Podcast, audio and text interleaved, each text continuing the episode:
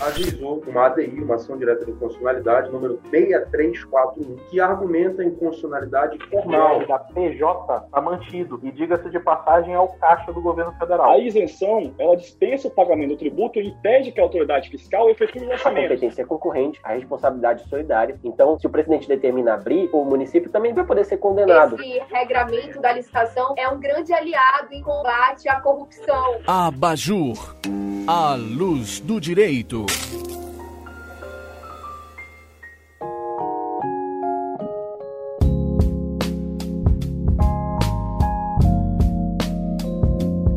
Muito bem, meus amigos. Bom dia, boa tarde, boa noite, boa madrugada. Esse é o Marcos Menezes, esse é mais um episódio do Abajur, você tem análise, combate papo e argumentação jurídica. Quero agradecer você que está nos assistindo agora no YouTube, a você que está nos escutando é, em um dos nossos agregadores aí de podcast, né? Estamos nos principais agregadores de podcast da internet. Hoje, gente, eu quero estar falando aqui sobre marketing jurídico, os limites do marketing jurídico, tanto legais quanto até da, da prática do dia a dia. E para isso eu estou aqui com dois convidados espetaculares para estar conversando comigo sobre esse tema. Eu vou começar apresentando aqui, por ordem alfabética, ela que é minha amiga aqui de Manaus, advogada pela OAB do Estado do Amazonas, com atuação em direito civil, direito do consumidor, sócia fundadora do França, Farias e Dantas Advocacia, criadora de conteúdo digital jurídico, sobretudo aí por hora nas redes sociais, Beatriz Dantas. E aí, Bia, tudo bem? Oi, gente, tudo bem com vocês? É um prazer para mim estar aqui conversando com duas figuras nesse quadro maravilhoso, né? E eu queria dizer que para mim é uma honra estar aqui com o PH, uma pessoa que eu acompanho nas redes sociais.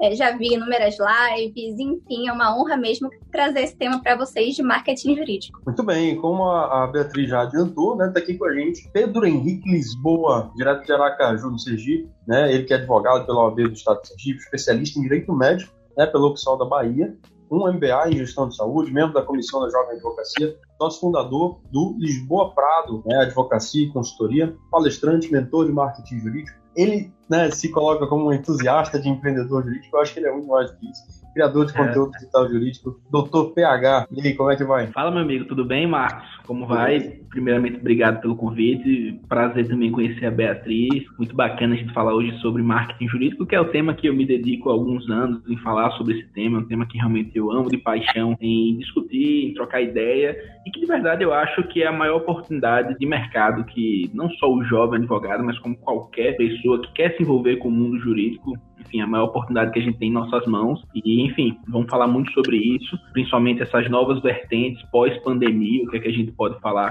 sobre o marketing jurídico. Então, é muita coisa boa para quem está acompanhando esse episódio. Tenho certeza que vai agregar bastante.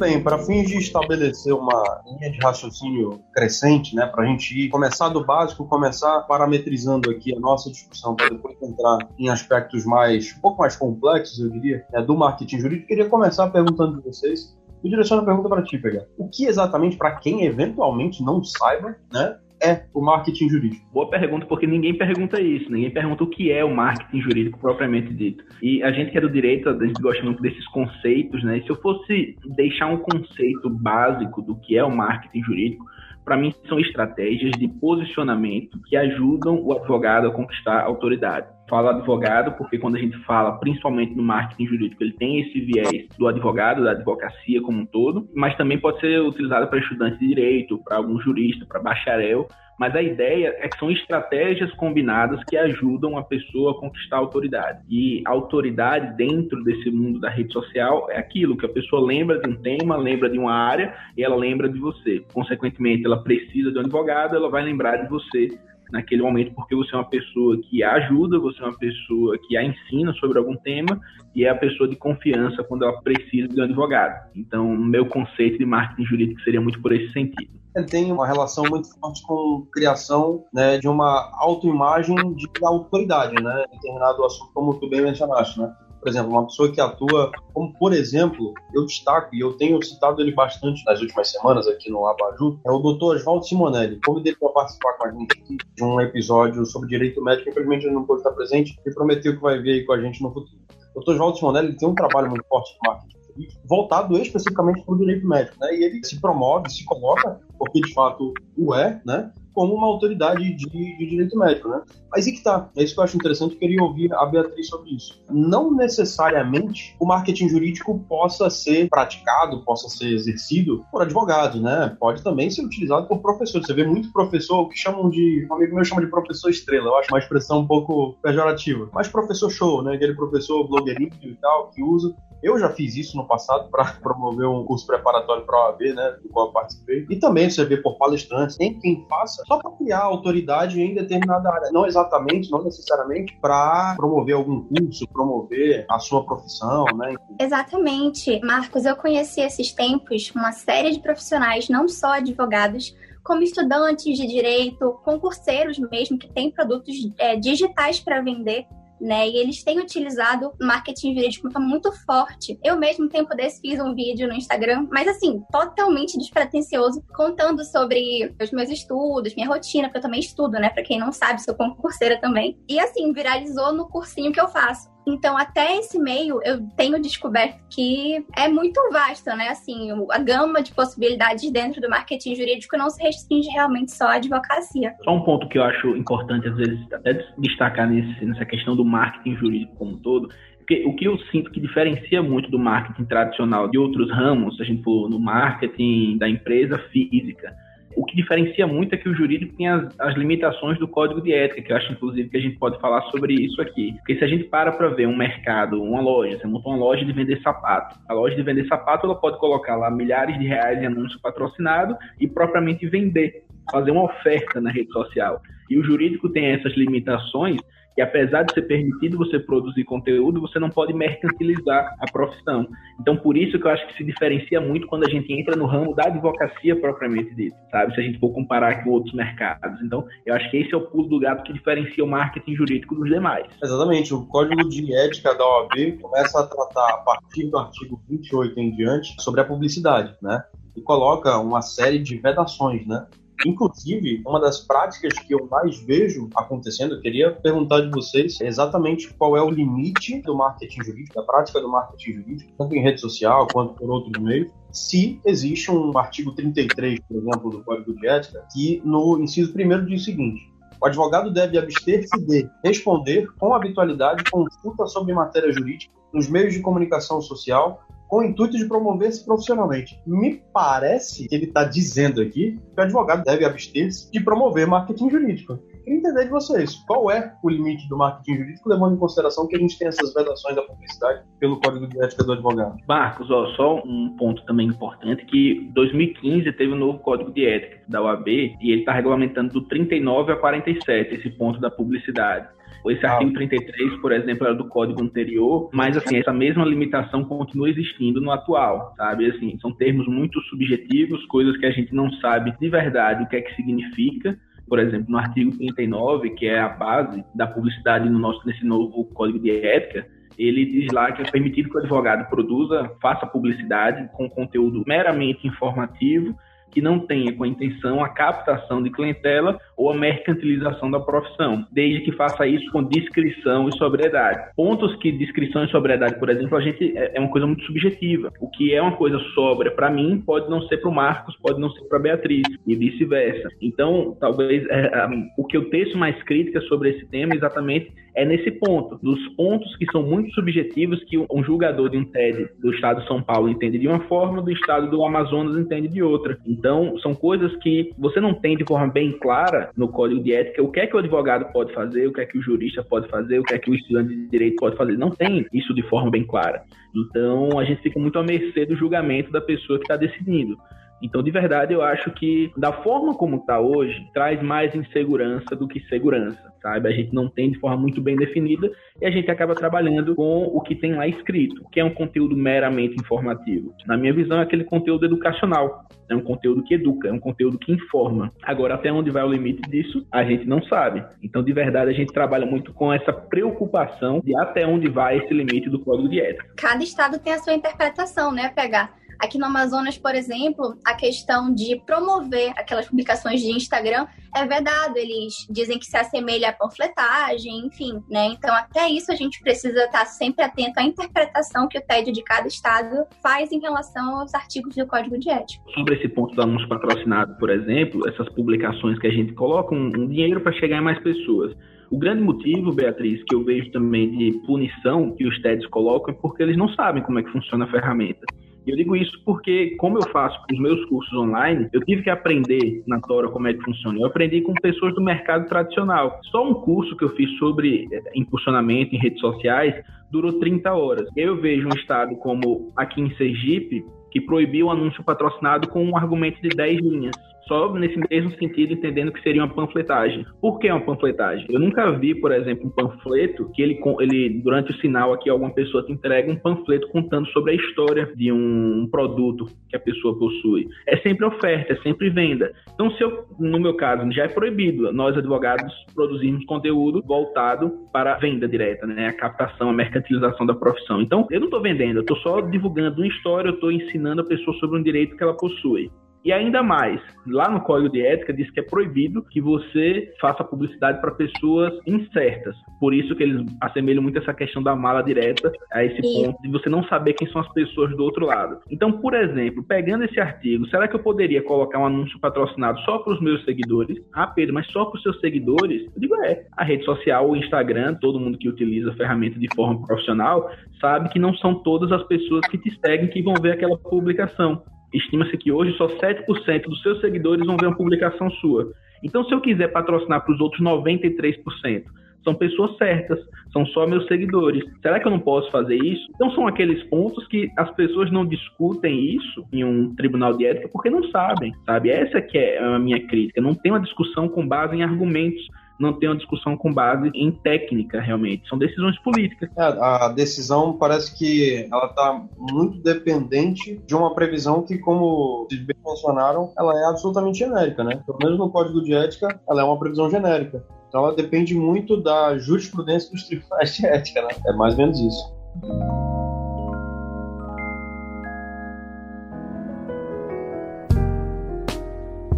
Queria perguntar de vocês o seguinte: Inclusive, só para registrar, então, a correção do pH, a partir do artigo 39 agora, não é isso? Isso, 39 ao 47. 39 ao 47, o novo Código de Ética trata aí da, da publicidade, tá, gente? E aí eu queria perguntar de vocês o seguinte, muita gente acredita que o marketing jurídico ele só se dá por meio da via da rede social, né? Instagram, Twitter, Facebook, etc. Queria saber de vocês primeiro, isso é verdade ou não é verdade? Realmente só é possível através da rede social ou não? Eu pergunto já sabendo a resposta de vocês, mas eu quero que vocês esclareçam para a nossa audiência. Então, é, na minha visão, hoje a rede social eu diria que é 80%, 90%, sabe? Porém, eu vou explicar o porquê desse percentual. Porém, o offline é aquilo que é o mais forte. Offline ele é muito forte para a pessoa que está do outro lado. O que, é que acontece? Vamos supor um caso aqui que é forte do marketing jurídico offline. São as palestras. Ah, beleza, vou me tornar um grande palestrante, vou fazer curso de oratória, vou fazer curso de formação de palestrante, mas nada adianta você se tornar um exímio palestrante, ter os melhores slides, ter aquele microfonezinho de lapela, ter um passador de slides, se você não tem palestra para fazer. E como é que, que a pessoa vai te convidar para ser um palestrante em um evento? Você atraindo as pessoas, mostrando que você tem sim um conteúdo que é importante, que as pessoas querem saber sobre aquilo. E qual é a melhor forma para fazer isso? É a rede social. Então, eu entendo que até o próprio marketing offline, ele está muito ligado hoje em dia com essa parte do mundo online. Por quê? Porque o mundo online fala muito sobre atração. O marketing offline, ele tem um ponto que, na minha visão, é prejudicial, que é um a um. Nesse momento aqui, a gente está em cada um em um local do país, milhares de quilômetros distanciam a gente, a gente está gravando podcast e a pessoa que está ouvindo esse podcast aqui, ela pode estar tá em qualquer lugar do mundo. Então, por aí você tira a força que o offline tem. Essa conversa, se a gente tivesse de forma presencial, como é que a gente teria essa conversa? Eu teria que viajar, pegar um voo aí para Manaus, a gente pegar um dia, sentar, bater papo, gravar uma câmera gravando todo mundo, áudio. Então, o offline ele tem esse problema, entre aspas, hoje em dia. Mas é lógico, quando você tem uma conexão offline com a pessoa presencial, é diferente. é muito mais forte. Então, o que é que eu digo sempre? Para o advogado, por exemplo, que produz conteúdo para atrair clientes para o seu escritório de advocacia, essa ideia da atração do online show de bola. E quando você leva a pessoa para o seu escritório para, de fato, fazer um atendimento, cobrar uma consulta, fechar um contrato de honorários, é naquele momento que você se conecta total com a pessoa, porque ela percebe que você no online é a mesma coisa do offline.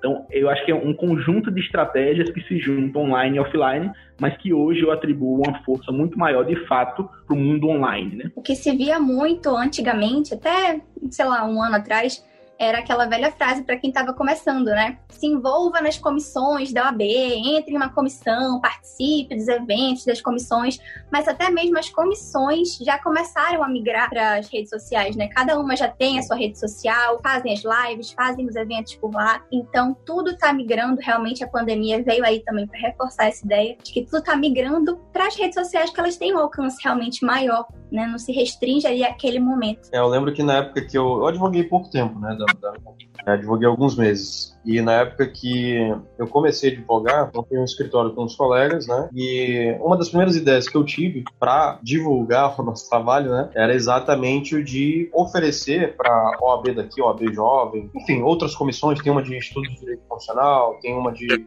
direito imobiliário, oferecer para essas comissões exatamente palestras gratuitas. A gente simplesmente apareceria ali, traria o conteúdo no qual a gente já tinha se especializado ou estaria se especializando né? Infelizmente, enfim, não foi uma ideia que foi muito frente, até porque eu saí do escritório. Mas não deixa de ser uma oportunidade, se duvidar, em se tratando da advocacia. É uma prática que depende muito de um networking local, óbvio. É que é importante você ter um networking que, que amplie o seu relacionamento para outros estados, para outros lugares do país e até outros lugares do mundo. Mas, querendo ou não, a advocacia ela é uma prática basicamente local, né? Você para atuar numa outra, num outro estado, você precisa ter a, a OAB da outra associação, né? A sua prática ela geralmente é focada ali onde você está. Você tem que ser uma referência na matéria, sim, show. Mas muito importante também é ser uma referência naquela área específica, né? Pelo menos para quem está começando, eu acredito que seja uma forma interessante de começar, né? Qual a opinião de vocês sobre isso? Então, é, eu acho que cada vez mais, como a Beatriz falou, essa pandemia, lógico, ela não tem nada de positivo, né, na pandemia do que de tudo que vem acontecendo, né? Enfim, dos reflexos disso tudo. Mas se a gente fosse tentar tirar uma visão de coisas que mudaram rumo, eu acho que essa digitalização mostrou isso, escancarou que o escritório de advocacia que não possui essa virtualização não, não vai ter espaço mais no mercado. Eu digo isso de forma bem clara. Eu acabei de fechar um contrato essa semana em Pernambuco, Pernambuco, com a clínica de Pernambuco. Como é que isso aconteceu? Eu sou aqui presencial em Aracaju, não tenho nenhum tipo de filial, mas eu faço parceiros fora do meu estado. Então hoje eu tenho um contrato que me paga o valor mensal, vários aqui em Sergipe, tem Imperatriz no Maranhão, em Pernambuco, isso que eu acabei de fechar. E tudo isso por conta da rede social. Por quê? Porque eu expandi, eu quebrei fronteiras. Hoje lá no meu Instagram eu tenho mais de quase 40 mil seguidores. Desses quase 40 mil, 9% são daqui de Sergipe. Os outros 91% são de outros locais do país. Então, por isso que eu vejo que a virtualização ela vem com muita força. E a gente vê nas audiências agora, audiências por videoconferência. Será que é necessário mesmo, de forma presencial, a gente estar lá com o cliente? Videoconferência para fechar com o cliente. Será que é necessário hoje em dia ter esse contato presencial? Eu acho que vai muito da cultura, né? Da cultura do local. Em algumas áreas isso talvez demore um pouco mais, mas eu vejo que no meu mercado do direito médico para médicos e clínicas, é o momento é esse o momento é esse. Por quê? Porque você faz tudo do seu escritório e você agora pode expandir, não para o bairro vizinho, para o estado vizinho, para o estado que fica mil quilômetros de distância, dois mil, três mil. Então, é uma mudança de fato total de paradigma que, assim, hoje já deixou de ser status, né? Você tá na rede social, você ter seus milhares de seguidores, você ter pessoas curtindo e comentando sua foto. Já deixou. Talvez em algum tempo foi isso hoje em dia é questão de sobrevivência de mercado. É isso mesmo. A mesma coisa aconteceu comigo, né? Essa semana passou, fechei um contrato lá em Joinville, do outro lado do país, justamente por conta da, da virtualização, né? Não precisei entrar em contato pessoalmente de forma nenhuma com a cliente, ela enviou tudo virtualmente, enfim.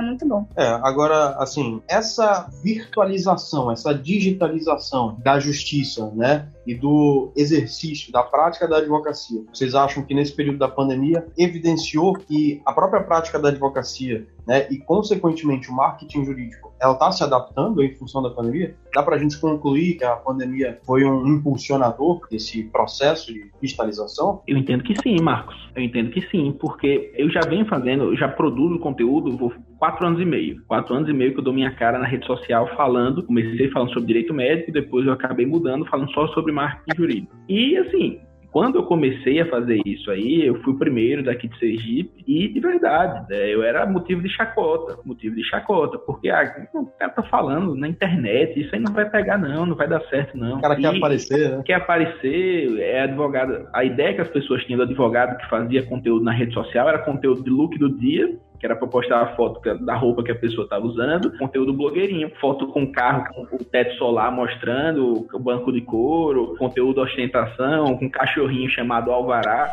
mas não é isso que é o marketing jurídico. É, isso é muito diferente, isso não tem nada a ver com marketing jurídico, inclusive. E o que eu percebi nessa pandemia, Marcos, foi que pessoas que vivem exclusivamente do mundo offline dentro da advocacia começaram a olhar com outros olhos. Então aqueles advogados mais experientes, que eram daquele tipo, ah, vou fazer uma palestra ou fazer um jantar para empresários, começaram a fazer lives, começaram a consumir essas lives, começaram a perceber que, olha, isso aqui tem alguma coisa interessante. Então as pessoas, está tá acontecendo essa migração. Para os mais jovens, os jovens advogados, as pessoas que já nasceram nesse mundo digital, acostumados com redes sociais, isso já era uma realidade. Mas hoje em dia, até para os mais experientes, as pessoas que têm, eu, eu tenho um aluno, um aluno de 66 anos, Marcos, que ela me encontrou com um anúncio patrocinado que eu fiz ela arrastou o dedo, não sabe como, e comprou um curso meu. E ela me contando como era a advocacia do tempo dela. Ela comprou um carro nos primeiros seis meses de advocacia à vista. Ah, não, e o que, é que você fez de diferente? Ah, não, eu botei a placa do meu escritório e as pessoas começaram a chegar. 10, 20, 30 anos atrás, isso era diferente. Então, o que eu percebi é que essa pandemia ela só evidenciou a atenção das pessoas para a internet, mas não só para conteúdo de entretenimento, de você ver pegadinha, de você ver vídeos engraçados, vídeos interessantes, não. Agora para você consumir conteúdo e principalmente para você ensinar as pessoas, educar as pessoas sobre o que você faz e transformar isso em negócio, transformar isso em cliente. Então, sim, eu acho que a pandemia realmente evidenciou tudo isso. Bia, quero saber a tua opinião sobre isso também. Não, então, você estava falando do judiciário, né? Eu acredito, inclusive, que depois dessa pandemia, nada vai voltar ao normal, né? Acredito que seria muito bom, inclusive, se o judiciário começasse a incorporar essas questões de fazer audiências virtuais, de, né, cada vez mais, porque é uma coisa que facilita, né? Não tem aquela questão de tantos atrasos, assim, os atrasos são muito menores, né? É, é muito mais rápido, é muito mais eficiente você tá ali virtualmente, sem precisar se deslocar até o fórum, enfim, são coisas que eu acredito que deveriam permanecer para o pós-pandemia. Dentro disso do judiciário, eu também é, já fiz as minhas primeiras audiências por videoconferência, sustentação por videoconferência, de fato, um ponto muito positivo é esse, esse deslocamento. Eu perdi uma manhã inteira em um dia de sustentação, porque eu ficava lá, era o vigésimo a sustentar, era a manhã inteira, esperando. Hoje não, eu fiz uma sustentação recentemente, onde eu continuei trabalhando enquanto esperava a minha vez para fazer a sustentação. Mas é lógico que uma crítica que muitas pessoas têm é que o presencial tem aquela diferença, exatamente o que eu falei no começo, que é aquela ideia da conexão, é muito mais próximo. Os advogados criminais, por exemplo, que fazem júri, estão criticando muito isso, né? porque naturalmente, quando você está ali presencial, você está mais envolvido com a causa. Então você está ali prestando mais atenção. E o júri que tem essa parte, a linguagem não verbal é muito forte dentro de um júri, então é uma área que está sofrendo muitas críticas dessa virtualização, essa digitalização como um todo do judiciário. Mas assim, para os outros ramos, é aquilo, a gente começar a ver como oportunidade, começar a ver como oportunidade de expandir realmente a nossa atuação. É, inclusive, recentemente a gente teve uma resolução do CNJ vetando as audiências de custódia. Vocês não trabalham com criminal, né? Pelo menos não em regra. Mas as audiências de custódia, pelo pacote anticrime, tiveram lá o seu dispositivo no Alterado para que só pudesse ser realizado com a presença do, do investigado, com a presença do réu. Essa pandemia acabou ensejando que fossem realizadas audiências de custódia, porque a audiência de custódia não pode parar, tem que acontecer de, de maneira virtual. E aí saiu essa, essa resolução do CNJ recentemente vetando essa possibilidade, então volta para o dispositivo do, do CPP alterado pelo pacote de essas audiências de custódia não podem mais ser realizadas virtualmente, elas têm que ser presencialmente. Então, quer dizer, inevitavelmente, algumas atividades até em função desse fator presença, né, desse fator conexão que o PH bem mencionou, a gente vai ter alguns atos judiciais que ainda vão necessitar ser realizados presencialmente. Isso vai ser inevitável. Agora, que eu acredito, e eu acho que isso tem que ser levado adiante quem está à frente disso em CNJ, nas próprias cortes superiores, na própria OAB, no Conselho Federal, quem está à frente da justiça digital, né, desse debate, eu acho que tem que trazer essa discussão para que essas mudanças que aconteceram de forma excepcional para a pandemia sejam mantidas. E como vocês falaram, deslocamento, gente, eu moro, não sei se eu pegar conhece aqui em Manaus, já veio aqui para Manaus, mas a Bia vai, vai saber do que eu tô falando. Eu moro no Parque 10. O Ministério Público fica na Ponta Negra. Daqui para Ponta Negra, gente, eu gasto para ir para voltar no mínimo uma hora e quinze, se não duas horas, dependendo do, do momento do tráfego, para me deslocar, sendo que são duas horas que eu podia efetivamente estar atuando em mais processos aqui no meu home office. Né? Então, quer dizer, são adaptações que trazem praticidade, trazem eficiência, trazem redução de custos, né? redução de gastos. A gente tem falado sobre isso aqui em vários episódios, mas voltando para o marketing jurídico, para a gente não perder, embora esse tema seja muito interessante, e eu acho que linka né, com tudo que a gente está falando, acaba que as redes sociais elas viram uma plataforma de comunicação é, principal né, com, do advogado para com o cliente, uma vez que você também não está fazendo reuniões, não está fazendo nada disso né? Reuniões presenciais, eu digo. Né? Eu pergunto a vocês, já que, conforme disse o PH, as redes sociais ocupam aí mais ou menos 80% né, do marketing jurídico, né, ou deveriam, qual o grau de importância dos outros meios e que outros meios são esses? Né? Tirando esses que a gente mencionou, né, de participar de comissão, promover palestras, eventos presenciais, que outros meios virtuais que o, o advogado pode utilizar para promover seu marketing jurídico? Você pode produzir conteúdo no Instagram, você pode, produzir conteúdo no Facebook, conteúdo no Telegram, conteúdo no YouTube, no status do WhatsApp, e-mail marketing, sites, landing page, é uma infinidade, é uma infinidade. O que eu digo sempre é o seguinte: faça conteúdo onde o seu público tá. Então aí a pessoa diz assim: ah, PH, eu atuo com direito previdenciário, onde é que eu tenho que produzir conteúdo? Eu gosto muito do Instagram. Será que o seu público previdenciário tá no Instagram? Eu acredito que não acredito que a maioria do público do previdenciário está lá no Facebook. Facebook ainda tem muita gente. No status do WhatsApp. Ah, mas eu nunca postei nada no status do WhatsApp. Poste para você ver. Então, assim, nesse mundo digital, você tem uma infinidade de ferramentas de onde você pode colocar. Artigos. Ah, vou postar um artigo aonde? Vou postar um artigo no meu blog próprio do escritório, ou posto no Jus Brasil, ou posto no LinkedIn, ou vou para algum tipo de plataforma, colunista jurídico do site tal. Então, é uma infinidade de possibilidades, Marcos. Assim, não tem como a gente simplificar em uma ou outra. Eu, por exemplo, hoje tento estar em todas as redes sociais de alguma forma, às vezes replicando o mesmo conteúdo em uma e outra, porque eu sei que o meu público está em basicamente todas elas. O que eu tenho que fazer é aparecer para elas. Eu acho que essa é a grande chave. Você precisa aparecer para essa pessoa, independente de onde ela esteja. E escolher, né, o nicho PH, porque a gente tem que saber para quem que a gente está produzindo conteúdo, né? Cada advogado também pode ter várias personas, como se fala, né? Vários públicos-alvo. Por exemplo, no meu caso, meu público-alvo são potenciais clientes mesmo. Mas tem outros advogados que têm produtos digitais que vendem nas redes sociais, precisa identificar onde é que esse público dele está aonde que essas pessoas realmente vão chegar nesse produto para poder escolher qual é o melhor mecanismo que eles vão adotar, né, para produzir seu conteúdo. Total. Aí você pensa assim, um escritório, ah, eu atuo com direito de família e atuo com previdenciário. Nada impede que você tenha um conteúdo diferente no Facebook do conteúdo que você tem no Instagram. No Instagram você está falando lá do direito de família para mulheres, por exemplo. Assim, ali é uma excelente plataforma para produzir esse tipo de conteúdo. Ah, mas aí o previdenciário eu faço onde? Vai lá para o Facebook faz um conteúdo diferente por lá. Ah, meu público é do empresarial, do tributário, é um público que não vê tanto vídeo, prefere artigo. Posta lá o seu artigo no LinkedIn. Os maiores executivos do país têm LinkedIn. Vai que eles veem um artigo seu. Então, é aquilo, é tá onde o público tá e fazer o que a Beatriz disse, essa análise de persona. Antes de começar a produzir, você precisa saber para quem você vai falar. De nada adianta você abrir a boca para falar sobre o direito que a pessoa possui, se você não sabe para quem você quer falar. Então esse é o ponto ideal.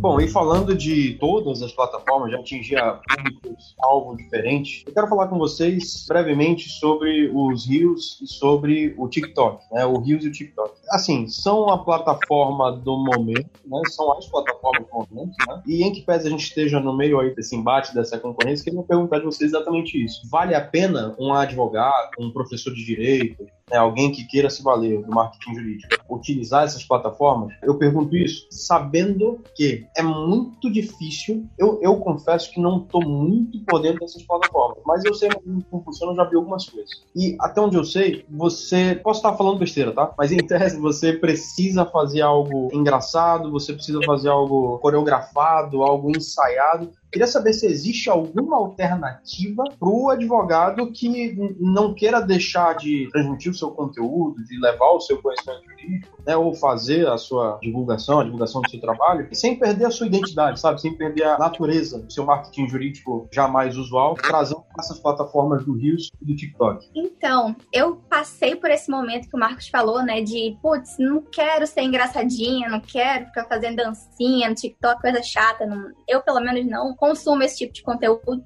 E aí eu tô pesquisando alternativas, já vejo alguns colegas de trabalho fazendo TikToks informativos, muito rápidos, assim, 15 segundos, mas eles vão apontando alguns direitos, espécies de violência contra a mulher, enfim, né? Dá para você adotar uma pose menos comediante e ficar um, um, pouco mais sóbrio e ainda assim conseguir atingir públicos interessantes pelo TikTok e pelo próprio Reels. Na verdade, o Reels, ele, pelo menos por enquanto, né, tá sendo mais pra gente impulsionar a nossa conta do Instagram do que outra coisa. Mas em relação ao TikTok, dá para reinventar a plataforma ainda utilizando aqueles as musiquinhas, o timing deles, a, a, o que é mais legal do TikTok, que é o fato de ser instantâneo. Boa. Ó, eu vou tentar fazer uma análise vindo de lá de trás para chegar até o Reels. Vamos lá. Quando o Orkut acabou saindo de linha, foi por quê? Foi porque o Facebook surgiu. O Facebook é uma ferramenta mundial que as pessoas começavam a utilizar ali porque, pô, massa o Facebook, o mundo inteiro usa, vamos lá pro Facebook. O Orkut morreu. E aí todo mundo no Facebook, bacana,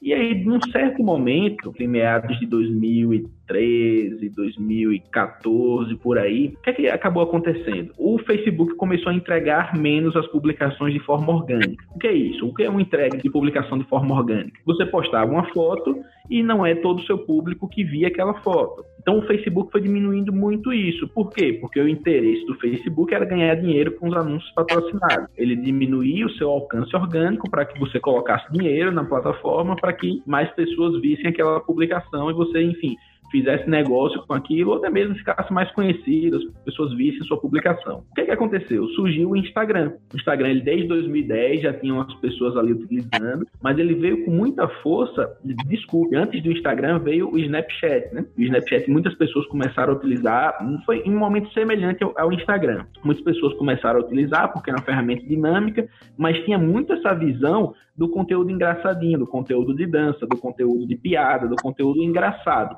Não tinha um viés de negócio. Se a gente tivesse esse mesmo papo há oito, sete anos atrás, as pessoas dizem, Instagram é um negócio meio infantil. Era uma ferramenta infantil, dominada por adolescentes naquela época. E o que é que aconteceu? A maturidade da plataforma do Instagram fez com que pessoas do mundo empresarial, do mundo de negócios, passassem a produzir conteúdo por ali. Beleza, a gente vem nessa de produção de conteúdo, é uma coisa comum nos últimos cinco anos, pelo menos, é uma coisa mais comum. Nos últimos dois anos é uma coisa que é natural mesmo, sabe? É uma coisa que você já se imagina fazendo isso, começando uma estratégia comercial. O que é que acontece? O Instagram estava entrando nesse período de Facebookização, que era diminuindo o alcance orgânico das publicações. Você tem lá seus 10 mil seguidores, como eu falei mais cedo, não é todo mundo que vai ver sua publicação. O Instagram estava forçando que você colocasse os anúncios patrocinados, senão você não conseguiria crescer tanto de forma orgânica. E aí, o TikTok, que era um, é, um aplicativo chinês, ele era chamado Musical.ly. E eu vi o TikTok, na verdade, esse Musical.ly à época, no aeroporto, uma vez, eu tava, ia fazer uma palestra, uns três anos atrás, em Juazeiro, na Bahia. E aí eu tava no, no aeroporto, Salvador, e aí vi uma menina do lado usando esse aplicativo, Musical.ly. E eu achei interessante ela passando o dedo assim, eu comecei a analisar mais a ferramenta. E aí o Musical.ly, quando virou TikTok, começou a divulgar para muita gente, através dos próprios anúncios patrocinados dentro de joguinhos, dentro de aplicativos,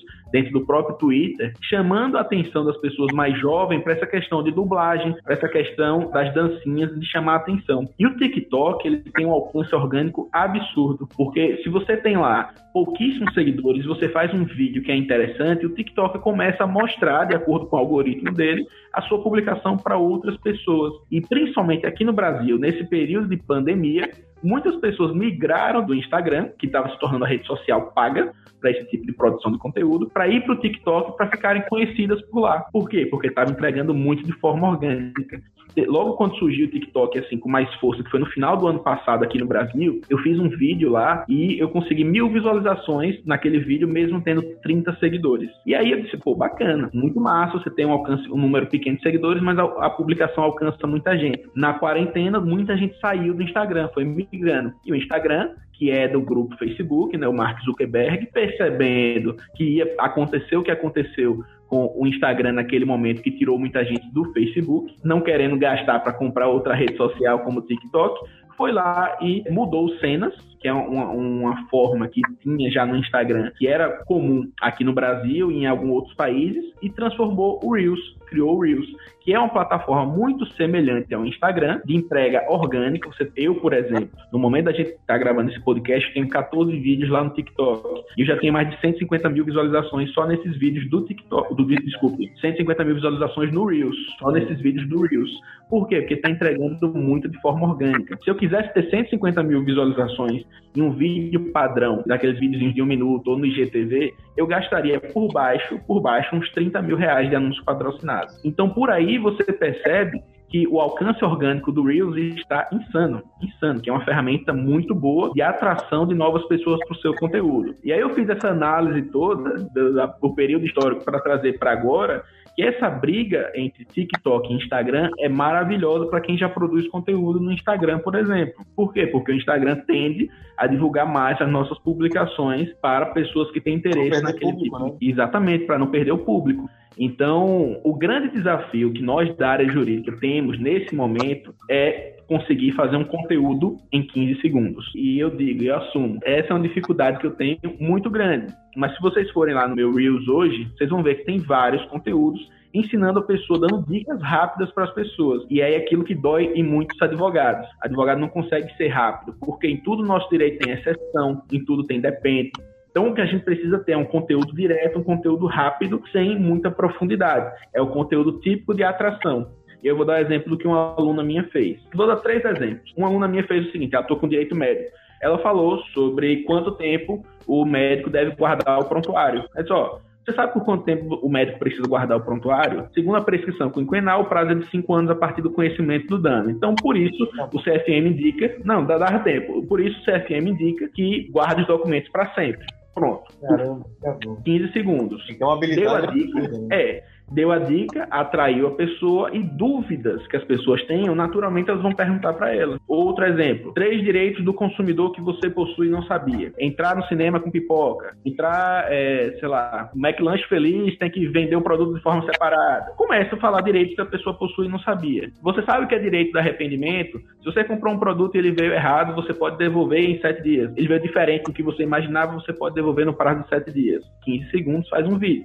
Agora é aquilo. Fazendo esse tipo de conteúdo, você vai atrair as pessoas e que naturalmente vai gerar uma dúvida. Mas você vai estar lá para responder esse tipo de dúvida. Mas o que eu vejo é que esse Reels, daqui a algum tempo, talvez enquanto esse podcast entrar no ar, ele já vai permitir o conteúdo de mais de um minuto por lá também. Então a gente tem que começar a abrir os olhos e mandar conteúdo lá enquanto essa briga tá boa pra gente. E só para encerrar esse tema, o mesmo vídeo que eu posto no Reels, eu posto também no TikTok e também está me trazendo um alcance muito bom por lá. Me parecem duas plataformas, sobretudo o Reels agora, né? Duas oportunidades absurdas, né? Para quem trabalha com advocacia, para quem trabalha dando aula, pessoal que usa marketing jurídico no seu dia a dia, pelo amor de Deus, aproveite o Reels, aproveite o TikTok, né? Sobretudo diante de tudo isso que a gente conversou agora. Porque me parece que dá um alcance muito grande, né? Pro seu conteúdo, para os seus vídeos. Exige, claro, uma criatividade, né? De conseguir resumir. O advogado, né? A gente a gente, como vocês falaram, a gente tende a ser prolixo, né? Tende a querer contextualizar tudo. E eu falo pelos próprios episódios da Baju. Tem episódio da Baju aqui de duas horas de duração, gente.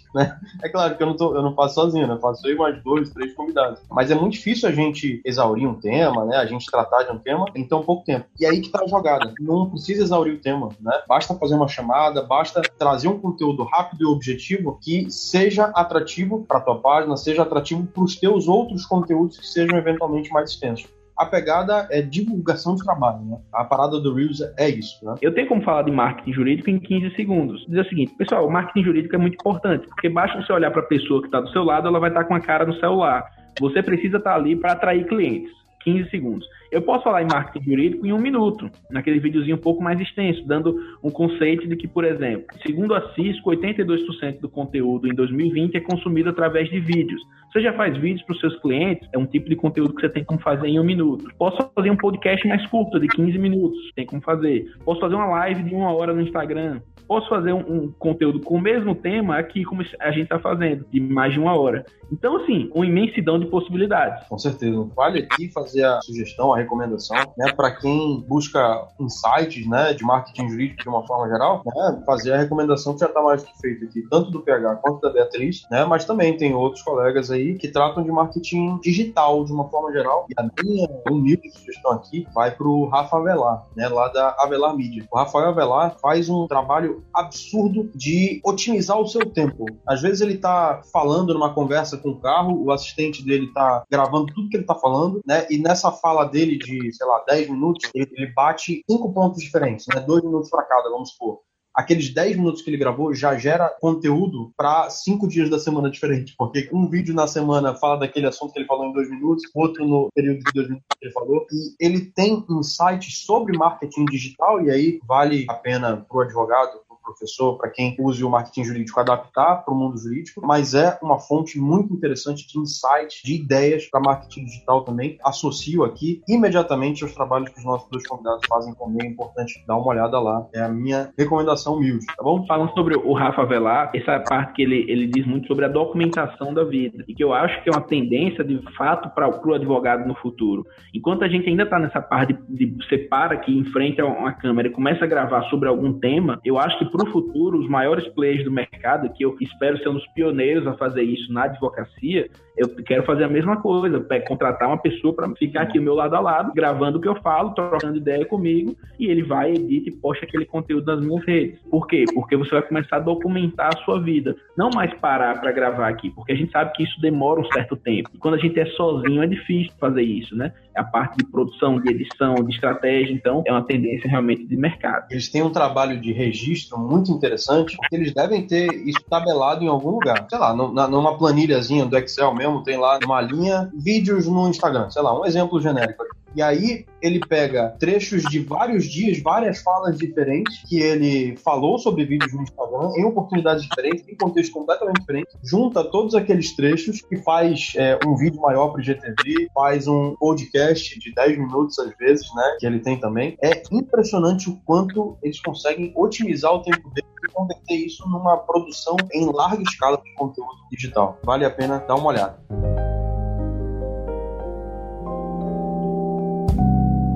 Gente, falamos aqui sobre os meios mais recentes, né, Reels e TikTok. Eu queria um rápido comentário de vocês acerca do mais clássico né, dos meios de comunicação, dos meios de promoção pessoal no meio virtual, que é o LinkedIn. Queria saber de vocês. Vale a pena ainda manter o LinkedIn? Vale a pena ainda estar no LinkedIn? Um breve comentário de vocês. Eu acho que sim, que vale muito a pena ainda, Marcos. Vale muito a pena, principalmente para quem está nesse mercado executivo, tá? Quem está no mercado executivo. O LinkedIn ele é uma plataforma que ele é dominada por pessoas que procuram emprego e por pessoas que decidem, pessoas que assinam contratos, pessoas que têm realmente cargos mais altos dentro das empresas. A grande chave na minha visão do LinkedIn são as conexões. Por quê? Porque se, eu, se a gente faz esse podcast aqui, eu sigo o Marcos e sigo a Beatriz, e digamos que eu fiz uma publicação e os dois curtiram. As pessoas que seguem o Marcos e seguem a Beatriz vão ver também essa publicação. Eu acho que essa é uma das vantagens do LinkedIn. Você consegue, de forma orgânica, sem gastar nada lá, que está começando agora, inclusive, a plataforma de anúncios no LinkedIn,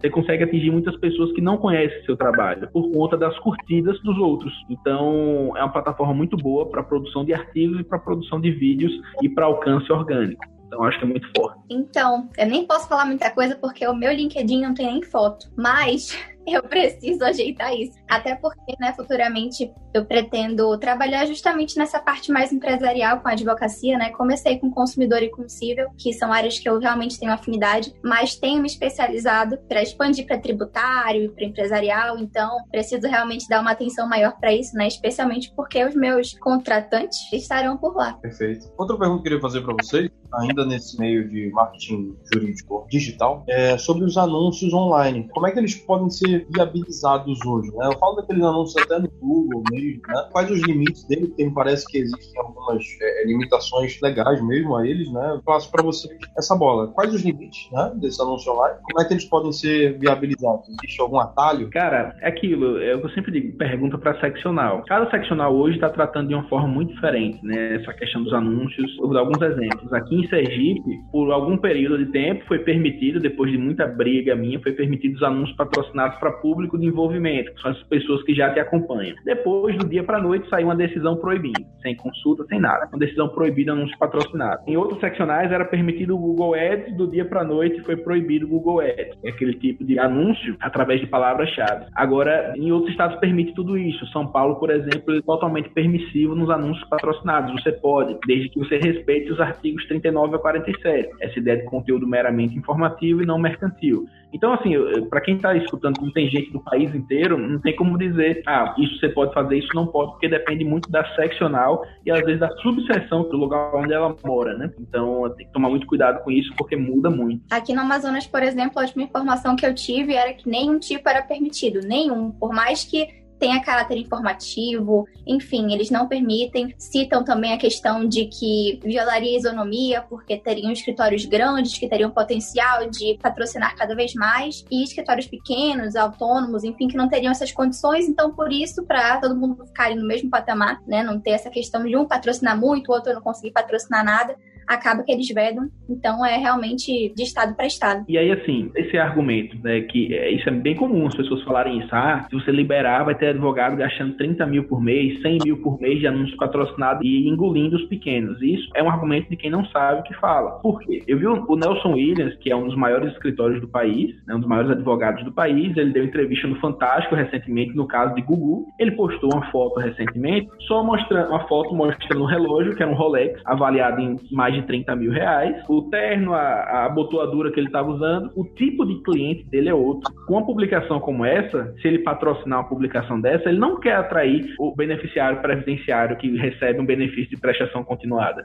Ele não quer atrair o seu vizinho ali da esquina que não conhece seu trabalho. Ele quer atrair casos de grande repercussão. Ele topa para ele botar 30 mil de patrocinado para atingir um cliente que paga 100 mil, para ele é show de bola. Mas assim, é uma percepção muito diferente. E o José Andrade, um dia desse, fez uma analogia a isso, para mim foi brilhante. O anúncio patrocinado nada mais é do que um microfone. Por quê? Digamos que nós somos cantores de rua. E aí eu tô cantando ali na rua, as pessoas que estão à minha volta estão ouvindo o que eu tô cantando, a forma como eu tô cantando. Se eu coloco o microfone, mais pessoas vão ouvir aquilo ali.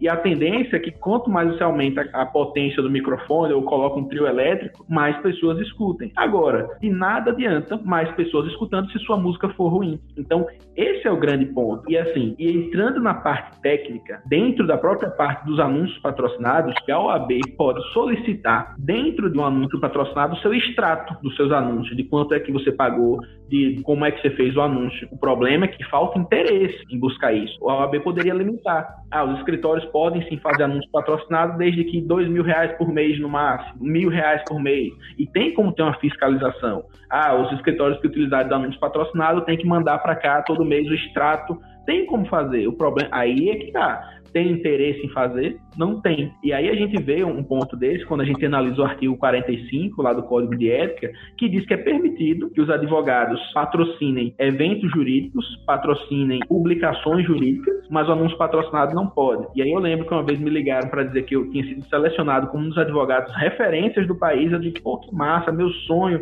tá naquela revista tal quando eu parei para analisar, um papo muito bonito, fizeram uma videoconferência, muito legal, muito bacana, você só tem que pagar uma cota. E a cota era 17 mil reais. Bom. E aí você para e diz assim, pô, então quer dizer que isso é permitido. Você pagar 17 mil reais, agora o anúncio patrocinado de 20, de 5 reais, de 10, que seja, não pode. Então é aquele ponto que eu me questiono realmente, se a intenção é blindar, é proteger a advocacia, ou se realmente é blindar uma parte da advocacia que já tem dinheiro, que já tem espaço no mercado, em detrimento da outra, principalmente mais jovens. Criação de conteúdo para o YouTube e para agregadores de podcast, os famosos podcasts. Vocês são a favor de todo advogado tenha isso não? Na minha visão, sim, desde que respeite o 39 a 47 do Código de Ética, conteúdo meramente informativo, não mercantil que não vede a captação direta de clientela. YouTube é a segunda maior plataforma de, de, pesquisas do mundo. Pessoas pesquisam primeiro no Google, depois no YouTube. É uma plataforma que sim, que você tem como produzir um conteúdo sobre algum tema específico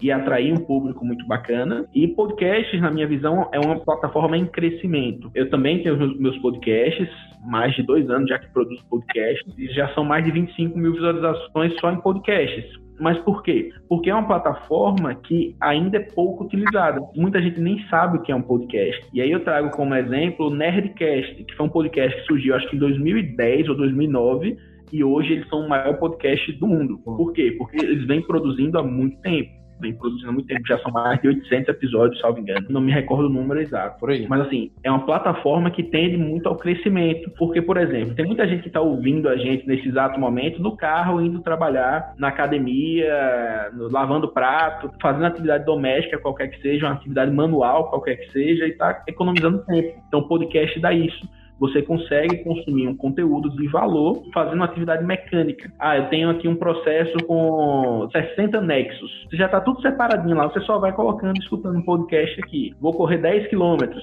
coloca o podcast e vai ouvindo. Então, é uma forma muito boa de otimizar conteúdo. Aqui em Manaus mesmo, nós temos o professor Márcio, né? Márcio Cavalcante, do Dizer o Direito, que tem o Dodcast, que é o podcast do Dizer o Direito, que é sensacional, assim, eu mesma escuto sempre. Acho que realmente, como o PH falou, é uma forma de você conseguir conseguir que as pessoas otimizem o tempo. E o YouTube é, é legal porque é pesquisável no Google também, né? Você joga lá uma palavra-chave, os vídeos no YouTube vão aparecer diferentemente do Instagram. Você faz um IGTV, por exemplo, só quem tá na sua plataforma que consegue ter o acesso àquele vídeo. E no YouTube, até porque fica lá muito mais tempo, né? Assim, o crescimento das views lá é muito maior do que seu IGTV, porque não fica ultrapassado o vídeo, vamos dizer assim, né? E o YouTube continua entregando para novas pessoas que pesquisam, diferentemente do IGTV. Então são alcances diferentes, são complementares. Acredito que é interessante sim. Quanto mais ferramentas o advogado utiliza, maior vai ser o alcance deles. Perfeito. Esse ponto que a Beatriz falou, eu acho imprescindível. Por quê? Porque no Instagram é uma rede social que, quando você posta um conteúdo, ele vai aparecer na tela da pessoa. De que forma? Ela tá ali abaixando o dedo, rolando o dedo na tela. É muito efêmero, é muito rápido. Isso, isso. Aí, assim, ela tá passando o dedo na tela. Aí vem um meme. Aí vem uma foto de homem de sunga. Aí vem uma foto de mulher de biquíni. Aí passa, vem um meme de Bolsonaro. E aí depois, quando vem um conteúdo seu, é um conteúdo que naturalmente ele tem que ser mais rápido e ela vai consumir rápido aquele conteúdo. Se você começa com muita enrolação, oi pessoal, tudo bem? Meu nome é Pedro Henrique Lisboa, sou especialista em direito médico, a pessoa já passou direto. Então, por isso que é um conteúdo que tem que ser rápido e atrativo para a pessoa que está vendo, para que ela continue assistindo. Já no YouTube, como a Beatriz disse, não você pesquisa pelo tema. Você digitou algum tema que é do seu interesse, então a pessoa quer consumir aquele conteúdo. E naturalmente ela passa mais tempo vendo aquele conteúdo. Porque você não apareceu na tela dela do nada enquanto ela estava fazendo outra coisa que não era o interesse naquele momento. Você apareceu sim a partir do momento que ela pesquisou sobre aquele tema. Então, o que é que eu utilizo como base? Conteúdos mais densos, YouTube conteúdos de atração para que as pessoas me conheçam, Instagram. É o que eu tenho feito hoje com muito mais força. E conteúdo que gera super fãs é o conteúdo do Telegram e o conteúdo do podcast. Conteúdo que gera super fãs, é a pessoa que quer algo a mais, uma coisa mais aprofundada da sua mente. É, a Beatriz falou do podcast do professor Marcelo André Cavalcante, né? E aqui em Manaus também tem aquele. Como é que é o nome? É um bem interessante também. Eles falam sobre várias coisas. Ah, lembrei, o Abajur.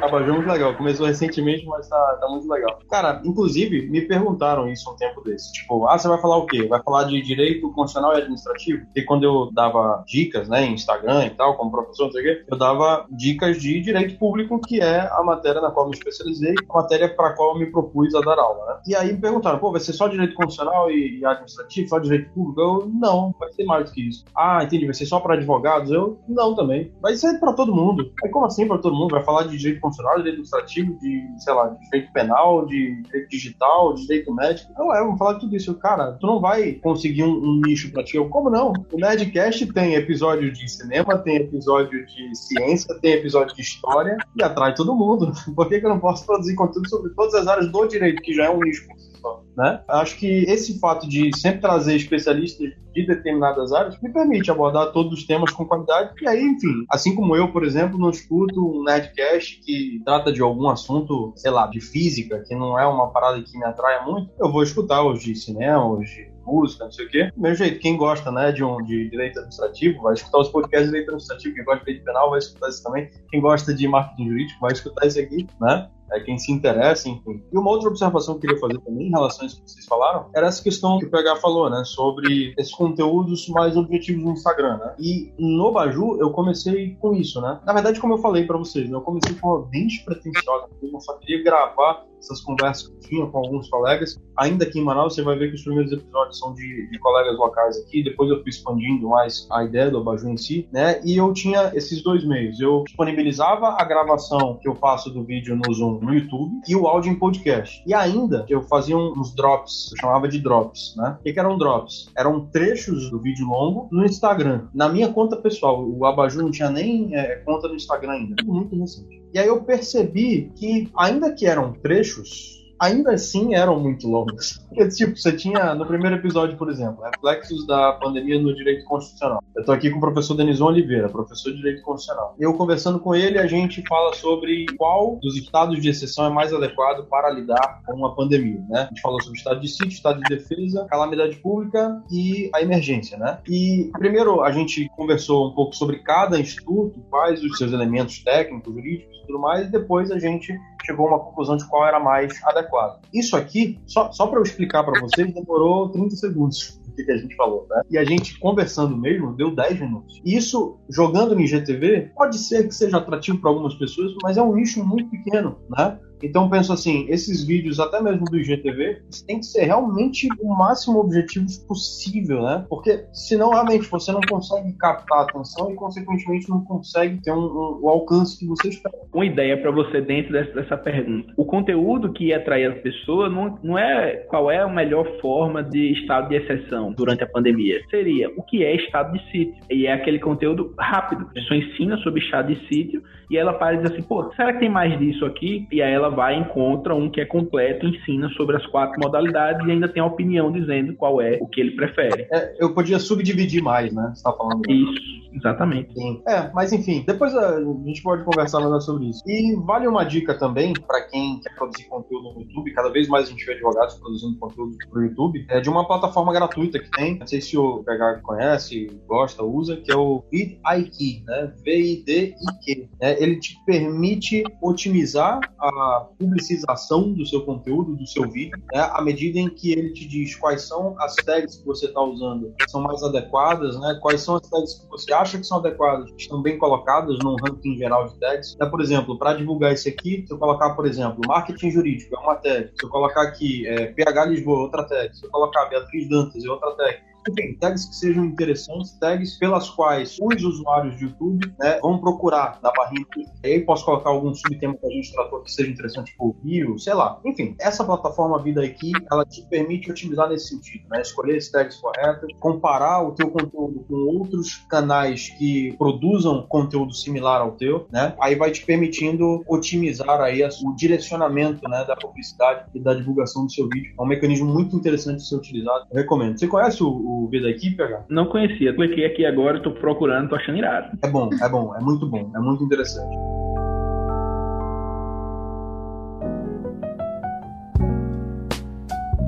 Eu queria perguntar para Beatriz. Beatriz, tu pensa em fazer para ti assim, eventos online, assim, tipo alguma live, algum webinar, algo desse tipo? Faz sentido para ti? Esse tipo de conteúdo? Então, eu já até recebi né, um convite para uma live, mas que eu não consigo hoje encaixar na, na minha agenda, né, no meu tempo, porque trabalhar e ser concurseira e lidar com as redes sociais, porque tem também né, esse planejamento de conteúdo que a gente faz sempre. Eu tiro dois dias da minha semana inteiros, praticamente, para produzir conteúdo. Tudo que eu posto, tudo que eu faço, eu tenho esse planejamento. Então, para destacar assim, um tempo meu que bata com o da pessoa, é muito complicado. Tanto que eu te falei, né? Que para gravar aqui teria que ser em final de semana, em horário bem específico, porque é muito complicado. Mas assim, assim que eu conseguir me organizar, eu pretendo com certeza. Legal. O PH tem algumas lives bem legais, é, sobretudo no YouTube, né, PH? Isso, toda semana eu dou uma aula, toda terça-feira. Eu dou uma aula no, no YouTube sobre um tema específico do marketing jurídico. Muito daquilo que, que eu falei hoje, né? É aquele conteúdo bem aprofundado sobre um tema específico. Então, passo uma hora falando só sobre um tema específico. Então, toda terça-feira eu faço isso, deixo disponível até o domingo, 23h59, depois eu fecho e disponibilizo só para as pessoas que estão lá no meu curso online, que é o Clube do Marketing Jurídico. Massa. É, vamos deixar o link de tudo aqui na descrição, vai estar tá tudo aí, o podcast do PH, o conteúdo do PH, o Instagram da Beatriz também, vai estar tá tudo na descrição para você que está assistindo no YouTube e para quem está nos ouvindo no podcast também vou deixar na descrição do podcast. Bom, gente, para a gente conseguir otimizar a nossa pauta aqui, matar dois coelhos com uma cajadada só e a gente ir fechando, eu quero perguntar de vocês o seguinte: existe uma, uma linha tênue né, entre Jus Brasil, migalhas, você pode contribuir com esses canais, né, existe um filtro né, para isso, principalmente no migalhas, né, mas o Jus Brasil, você pode veicular seus artigos lá com mais facilidade. E além de Jus Brasil, migalhas e outros similares, você tem a produção de artigos científicos tradicional, essa que o advogado clássico está mais acostumado a utilizar, eu queria perguntar de vocês num bolo só. Qual a importância da produção de artigos, né? E como que dá para equilibrar a produção de conteúdo digital em vídeo, em podcast, a produção de artigos para serem veiculados virtualmente nesses blogs, né? Blogs não, nesses portais, né? Jus Brasil, Migalhas, e a produção de artigos meramente científicos que vão ser publicados em revistas, né? Nesses meios mais clássicos né? de divulgação de trabalho científico jurídico. Boa. Sobre artigos,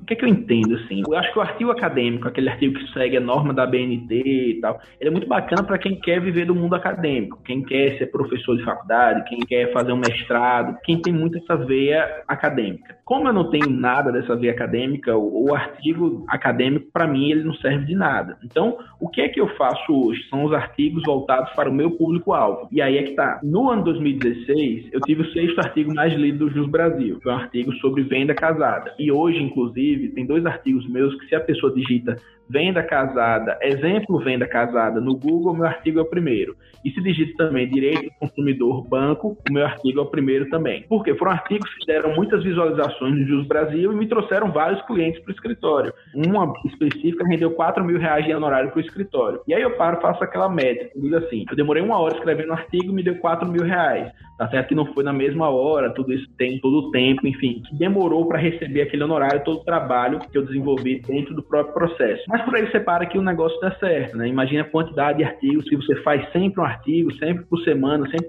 produzindo ali realmente o alcance é muito bom. Então, o que eu gosto do artigo, o artigo que não é o acadêmico, que é o artigo voltado para cliente, sem norma da BNT, sem referência bibliográfica, é uma coisa realmente sem juridiquês, voltado para o cliente, para mim é beleza. Eu acho que vale muito a pena. Por quê? Porque a pessoa é mais um tipo de conteúdo de atração. Digitou no Google sobre aquele tema, apareceu seu artigo, a pessoa entendeu alguma coisa, percebeu que tem o direito, ou então ficou com alguma dúvida, entra em contato com você, você acaba fechando o contrato e acaba ganhando dinheiro com isso. Então, na minha visão, dessa forma funciona pra caramba. O que muita gente faz, e que eu acho que é um problema no começo, é só publicar artigos em um blog próprio. Ah, fez o site do escritório, um sitezinho ali contratou uma pessoa para desenvolver aquele site, fica só postando dentro do blog. O problema disso é você ficar bem ranqueado no Google. Por isso que eu sempre indico que as pessoas coloquem artigo ou no Jus Brasil ou no LinkedIn, que tem um alto número de pessoas que visualizam aqueles artigos e fica mais fácil de você ficar entre os primeiros do Google. Enquanto no blog próprio, eu não conheço ninguém que tem o hábito. Ah, hoje eu vou entrar no site aqui do Beatriz Dantas é, Advocacia e verificar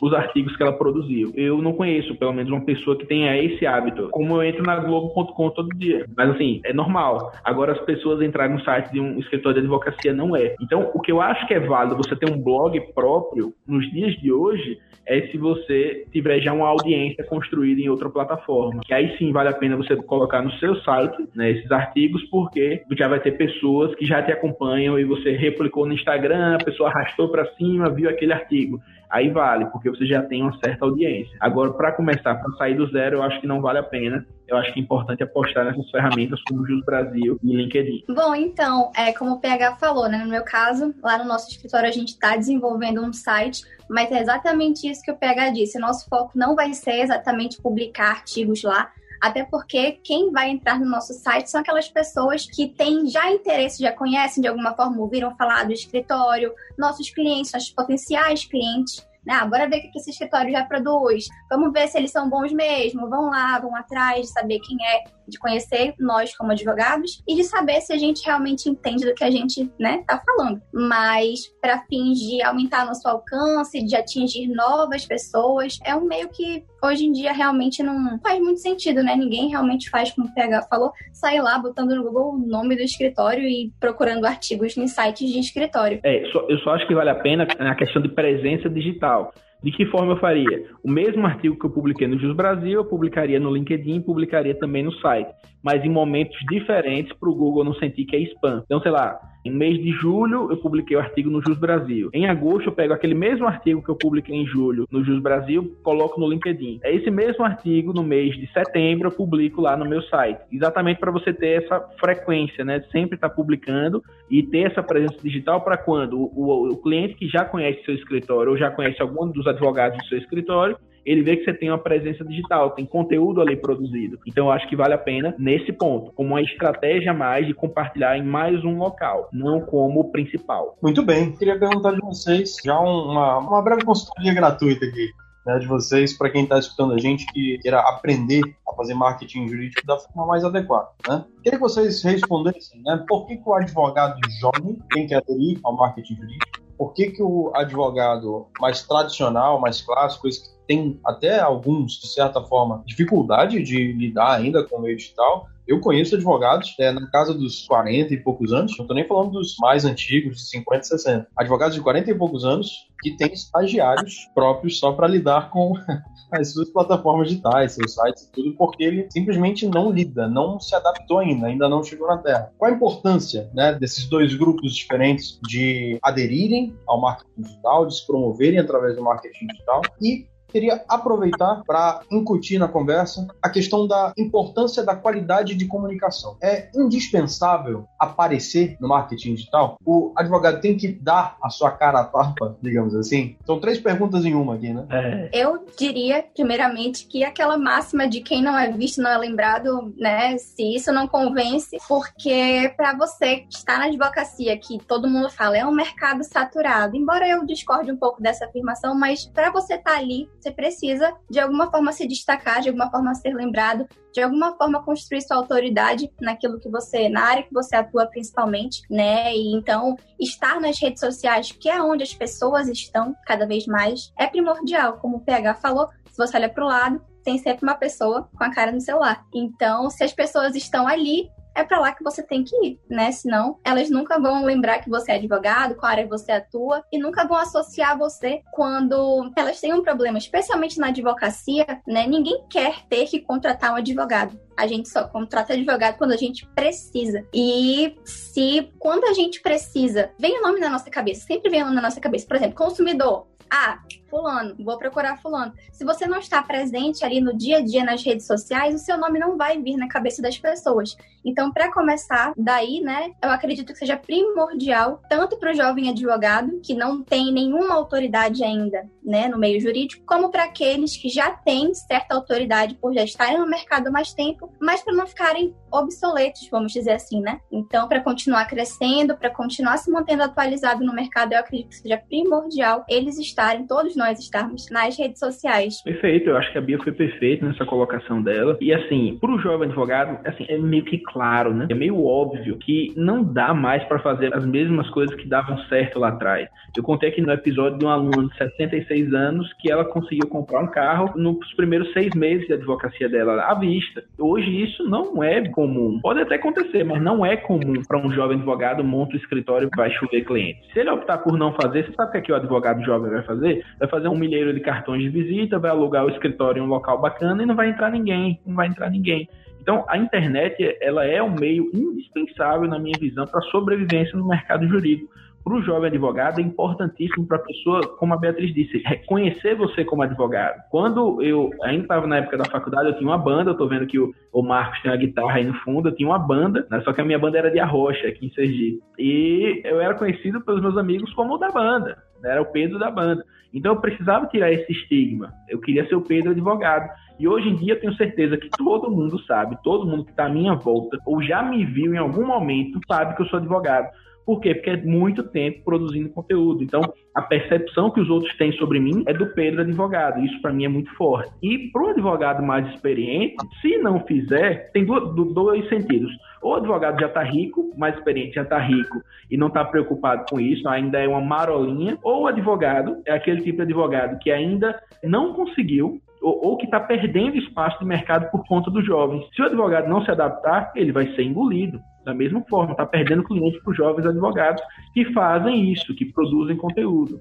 Então, é uma escolha também que você coloca. Ou você se adapta ou você está fora. Infelizmente ou felizmente para muitas pessoas, é dessa forma que acontece. E aí o Marcos falou uma coisa assim: eu tenho como me posicionar, eu tenho como fazer o marketing jurídico sem aparecer? Eu acho que tem. Eu acho que tem, mas ele não é tão efetivo. Ele é, não, não é tão forte do que o presencial. Porque aqui, por exemplo, tem muita gente que pode estar tá escutando através de um podcast, só ouvindo a gente mas tem gente que está vendo a gente aqui, sem edição nenhuma, vendo aqui na cara o que a gente está falando sobre esse tema. Então isso é muito mais forte. Mas lógico, sim, tem como ter resultado, mas você conta nos dedos as pessoas que têm resultado sem aparecer tanto. Você vê o Samerage, o Samerage é um juiz e ele produz o conteúdo dele, ele faz vários textões. É uma imagem simples com a frase e vários textões. Ele tem resultados. Mas quantos dele existem? São pouquíssimos. Você conta nos dedos. Enquanto pessoas que aparecem, que dão a cara para bater, digamos assim, tem mais gente assim tendo resultados.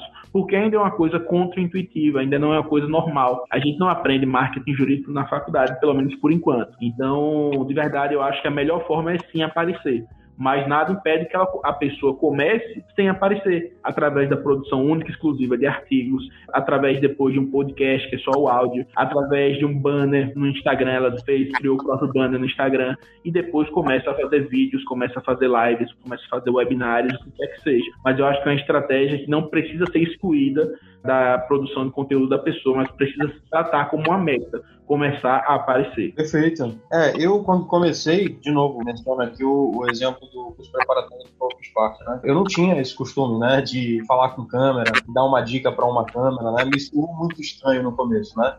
Isso tem um ano já. E a gente vai se adaptando, né? A gente vai treinando é, a cada vídeo novo, por mais curto que seja, ele te exige ali pelo menos fazer um roteirinho, você vai se adequando, você vai se adaptando, né? E mesmo quem já tem uma bagagem maior, já tem mais experiência, ache tudo muito estranho, acho que vale dar o braço a torcer né? e, e, como vocês falaram, se adaptar porque é o que o mercado exige, né? O que o mercado está exigindo para quem trabalha com consumidor, com clientela, né, de uma forma geral, tem que se adaptar, senão é passado para trás, né? Isso é inevitável. Meus amigos, Pedro Henrique Lisboa, Beatriz Dantas, muito obrigado pela participação de vocês. Eu não sei como agradecer, vocês dispuseram aqui tempo precioso da tarde de vocês para estar tá conversando aqui com a Baju. Tentei extrair o máximo de vocês. Eu vou passar a bola para vocês fazerem as considerações finais. Nessas considerações finais, eu queria que vocês traçassem aí um diagnóstico diante dessa visão apocalíptica e escatológica que alguns caras estão trazendo aí dizendo que o marketing jurídico está saturando, o marketing jurídico já está chegando no limite. Essa previsão apocalíptica, ela faz sentido? Qual é a perspectiva sobre o futuro do marketing jurídico nesse contexto todo? E quero que vocês aproveitem para se despedir da nossa audiência. Muito obrigado pela participação de vocês. Beatriz, começa contigo. Bom, primeiramente, Marcos, muito obrigada pelo convite. Foi ótimo o bate-papo. Acredito que a gente conseguiu abordar vários temas, né? Especialmente para quem está um pouco perdido, para quem não está muito familiarizado com o marketing jurídico. Se a pessoa estava na dúvida, né, se começava ou não, agora acredito eu que, né, já percebeu a importância de, enfim, começar de alguma forma, né? É importante ter coragem e começar, como o PH falou, aos poucos, não gravando vídeos de cara se não tiver à vontade, mas começar de alguma forma, né? E vai evoluindo porque é muito importante. E em questão do marketing jurídico estar saturado, eu acredito que esse mercado é muito democrático, né? Que existe espaço para todo mundo crescer, crescer junto, fazer parcerias, conhecer pessoas, criar conexões eu acho que, inclusive, aquela questão do vídeo é importante porque a gente cria conexão com quem tá vendo a gente, né? E a pessoa gosta de se conectar com outra pessoa, ela quer saber quem tá por trás daquele conteúdo. Então, esse mundo do marketing jurídico só tende a crescer. Eu acredito que está saturado. Não é uma realidade, acho que tem espaço sim para todo mundo e cada um tem a sua personalidade, cada um tem a sua forma de produzir conteúdo. E é isso, faça do seu jeito mais fácil. Ótimo. Sobre essa visão apocalíptica, né? Primeiro ponto assim, Marcos, é, eu, eu começo a lembrar de quando eu comecei. Quando eu comecei, há um pouco mais de quatro anos, todo mundo dizia que isso não ia dar certo. Era o que eu mais escutava. Ah, não vai dar certo, não vai dar certo. E hoje eu já começo a ver as primeiras pessoas dizendo que está saturado. E isso me assusta, porque eu acho que as pessoas estão vendo outro mundo. É assim, quem começou lá atrás, hoje está colhendo frutos que são realmente muito positivos, sabe? Assim, aberto e transparente com vocês. Hoje eu faturo uma coisa que eu nunca imaginava ganhar em um ano faturo em um mês. E por aí eu paro e, e, assim, às vezes eu olho a visão pequena do mercado que as pessoas de fora têm, sabe? Muita gente diz assim, ah, meu Deus, está saturado porque vê muita gente fazendo. Mas a gente vive numa bolha sabe? Você que é advogado, está escutando esse podcast, você pode me seguir, pode seguir o Marcos, seguir a Beatriz, você segue vários outros advogados que também produzem. E às vezes você tem a falsa impressão de que isso está soberbado, que tem muita gente fazendo e não está. Fora desse mercado, dessa bolha que a gente vive, tem muita gente que sequer faz ideia que ela possui um direito específico, que ela não conhece nenhum advogado e ela não sabe de verdade, ela vive na escuridão, digamos assim. Então você na rede social, você tem como ser aquela pessoa que vai dar lanterna para ela, vai mostrar que ela possui algum direito, vai mostrar como é que ela pode proteger esse direito, como é que ela pode garantir esse direito. Então você faz parte disso. E de verdade é um mercado muito lucrativo, muito lucrativo. Não tem, as pessoas não têm noção disso aqui.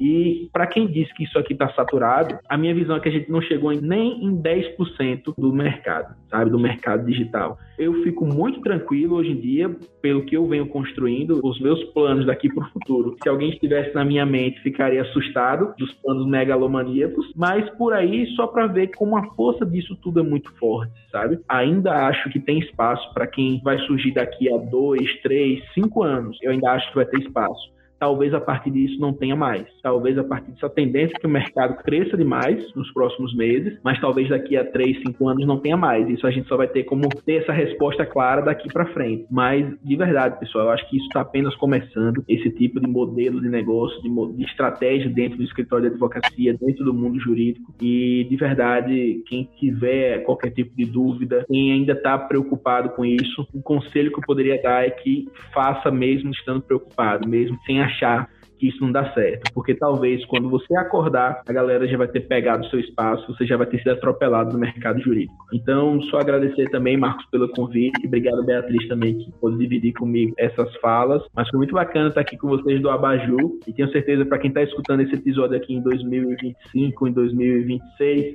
a pessoa vai dizer, olha como era o Abaju lá atrás, começando. Então, para vocês terem uma noção do poder da internet, né? Isso aqui é muito bacana. Vamos lá, pessoal. Quem quiser consumir mais conteúdo, só seguir lá o arroba ph.lisboa, que é muito conteúdo para vocês sobre marketing jurídico. Vale dizer que os Instagrams de vocês dois aparecem o episódio inteiro do Abaju, aí embaixo dos vídeos de cada um. É, gente, mais uma vez agradeço demais, acho que valeu a pena. E, assim, em relação a, a começar, eu acho que esse é o mais importante, né? Começa, cara. Só começa, vai fazendo, você vai aprimorando, vai evoluindo. Se você comparar esse episódio aqui já com o primeiro, já vai ter uma diferença na edição, já vai ter uma diferença. A gente já foi evoluindo também passo a passo, tanto na edição do vídeo quanto na edição do áudio. Então só começa, vai crescendo, vai evoluindo, que as coisas tendem a ir melhorando e aí sendo cada vez mais divulgado, sobretudo se você faz um conteúdo de qualidade, né? É o mais importante. Se o conteúdo, como a Beatriz e o PH falaram mais cedo, né? Se o conteúdo não for bom, não adianta. Aí você pode dar a pirueta que você quiser, você não vai conseguir engajar, né? Muito obrigado, meus amigos, e muito obrigado a você que está nos acompanhando no YouTube, no podcast. Até o próximo episódio da Baju. Não esqueça de deixar aí o seu like, não esqueça de comentar o que você achou do episódio. Não esqueça de voltar daqui a seis anos para ver como é que tá o Baju depois de seis anos. Grande abraço, até mais.